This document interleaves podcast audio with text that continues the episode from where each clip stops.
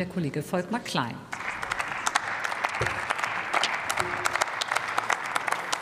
Frau Präsidentin, meine sehr geehrten Damen und Herren!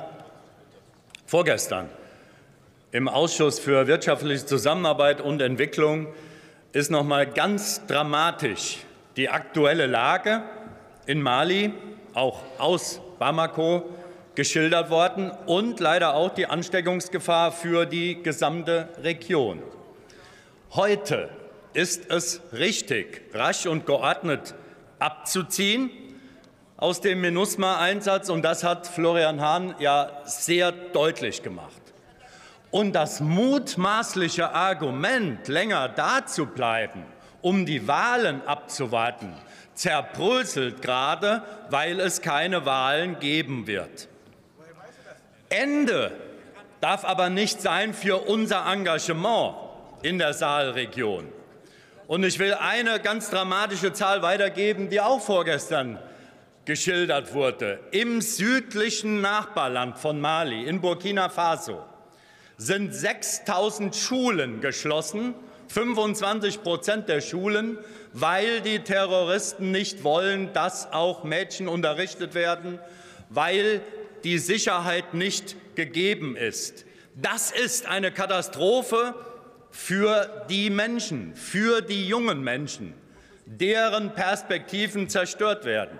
Das ist aber auch ganz, ganz schnell ein riesengroßes Risiko für unsere Sicherheit. Und deswegen ist das schon sehr in deutschem Interesse, was dort in der Region passiert. Und die Ersten, die darunter leiden, sind die stabilen und prosperierenden Länder an der Küste. Und die empfinden das als erhebliche Bedrohung in der Zwischenzeit. Ghana, Elfenbeinküste, Togo. Das sind aber die Länder, die für den Chancenkontinent Afrika stehen. Und die müssen eigentlich weiter gestärkt werden. Stabilisierung der Sahelregion ist für die absolut lebensnotwendig. Und deswegen sind die Länder der Sahelregion auch sehr daran interessiert, dass wir uns da weiter engagieren. Das hat mir persönlich auch der togoische Außenminister in der letzten Woche noch mal bestätigt. Und leider haben wir keine Antwort bisher.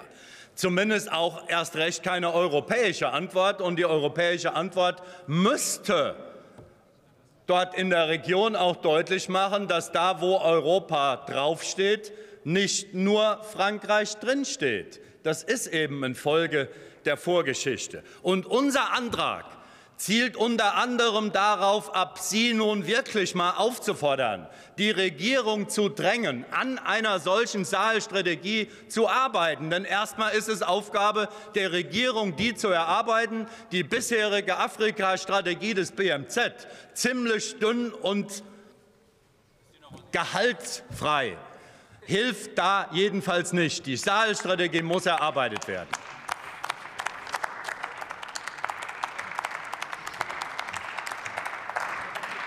Nächster Redner ist für die SPD-Fraktion der Kollege Dr. Karamba Diaby.